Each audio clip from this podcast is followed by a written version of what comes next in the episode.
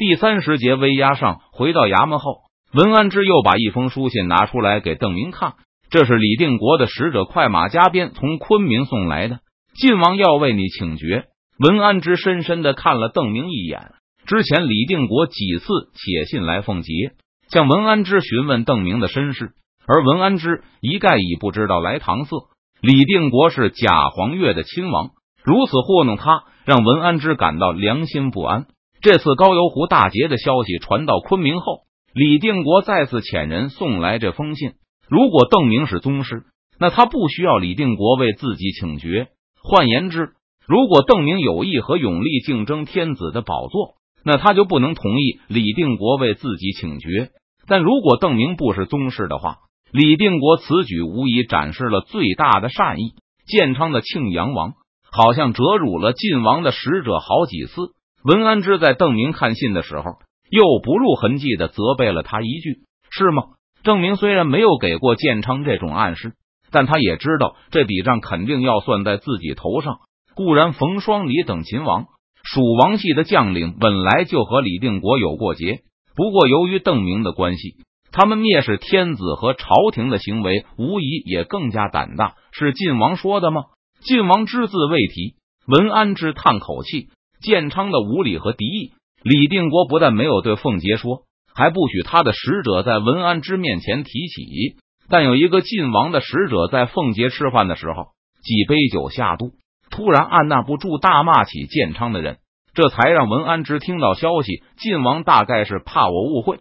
认为他把此事放在心上了吧？嫩邓明点点头。听文安之说清来龙去脉后，他更加坚定了去昆明一趟的决心。末将听说晋王那里粮饷困难，我这次从江南带回了不少粮食，打算给建昌运五十万石去，其中一半是给晋王的，从建昌转运去昆明。如此甚好。文安之也认为需要化解昆明和建昌的矛盾。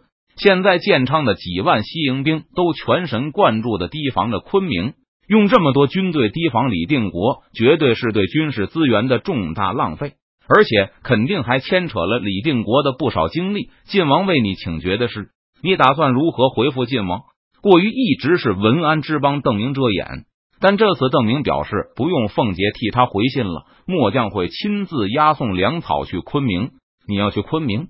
文安之闻言一愣。连连摆手道：“不妥，不妥！你还要防备重庆的李国英，都师名将。在邓明看来，若是想在成都和昆明之间建立信任，最好的办法就是与李定国进行面对面的会谈。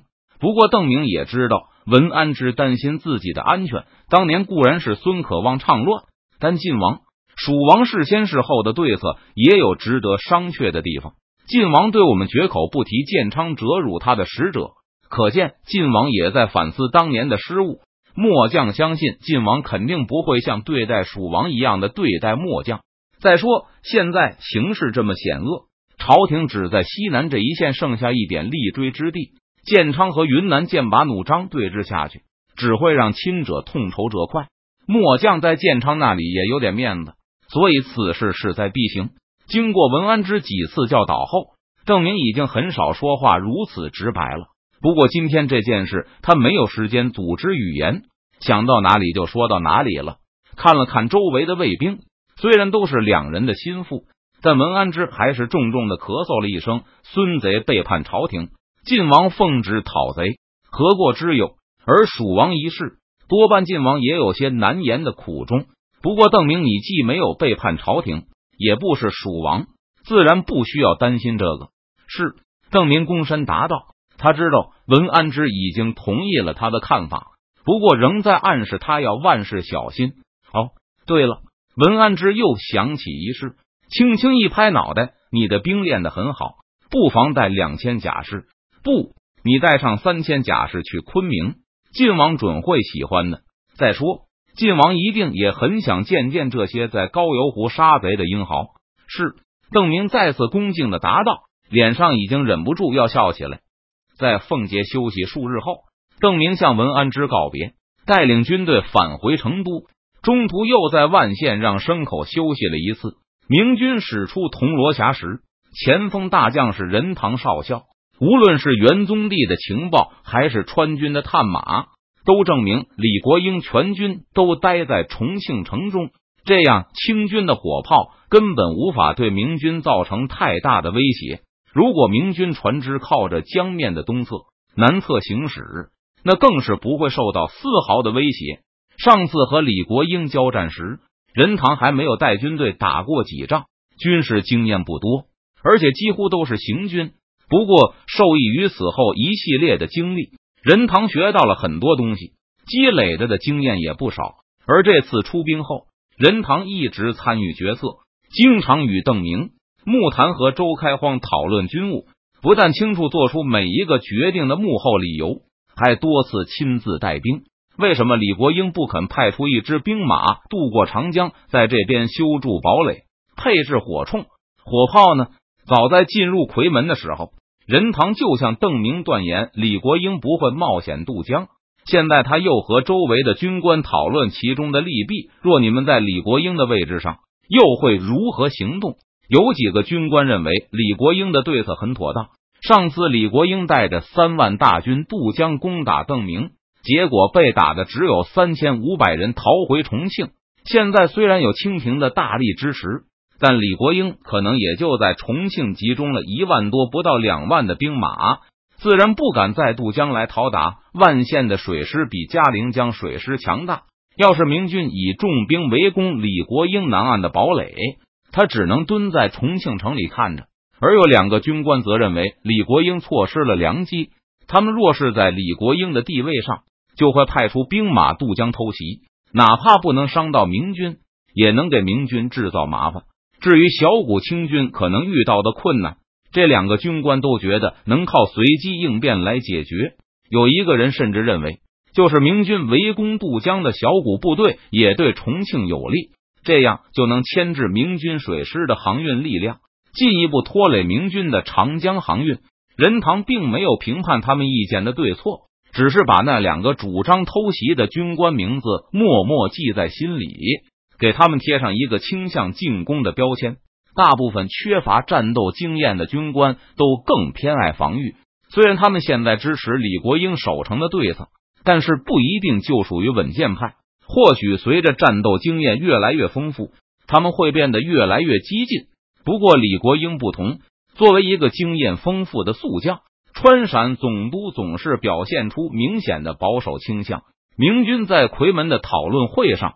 任堂就指出，李国英有夸大敌人的反应速度和遇到的麻烦的倾向。比如上次与川军交战时，李国英在撤退的时候没有焚烧大营，显然是要尽可能的误导川军。其实就是李国英焚烧了大营和物资。以当时任堂的军事能力，也未必就能阻拦清军撤退。现在重庆的部署也是这套路数。李国英丰富的战斗经验让他意识到，任何行动都有大量的风险。在他想出安全的解决方法前，他宁可选择避免冒险。这种谨慎态度和周密的思考，让李国英表现出了强大的防御能力。明军的各种进攻形式，他都思考过了，因此也有了初步的应对方法。而赵良栋和李国英不同，他有缩小困难的倾向。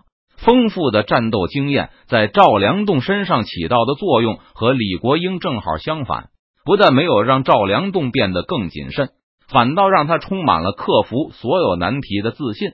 上次与川军对垒时，面对严峻的军事局面，赵良栋仍信心十足的发起反击，打算靠着丰富的战斗经验把明军逐个击破。我的兵练得更好，我的反应更快。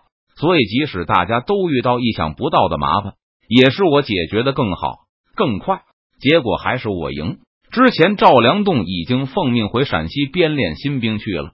邓明他们都认为，若是赵良栋在重庆的话，很可能明清两军早已经打起来了。这对明军来说，既是威胁，也是机会。重庆的防御绝对不会像李国英主持的那样滴水不漏。任堂的坐舰驶到重庆附近时。从重庆到铜锣峡的江面上已经满是明军的舰船，川陕总督被惊动，已经跑上城楼，向着江面上眺望。这个阵势和明军使出夔门时有些相似，但给重庆清军送去的肯定不是喜悦。城楼上的胡文科等人已经吃惊的说不出话，受到了极大的震动。至于那些低级军官和士兵，更是看着江面发抖。总兵王明德和张勇的表现稍好，并没有像士兵那样颤抖不止，但脸上也都没有一丝血色。顺治十五年，吴三桂从重庆前往遵义，满清从两江抽调了大量船只，强行通过三峡向重庆运输粮墨。那时，王明德见过苏松水师为两江运输船队护航的声势，但即使是全盛时期的苏松水师，也远远无法与今天从铜锣峡中开出来的川西水师相比。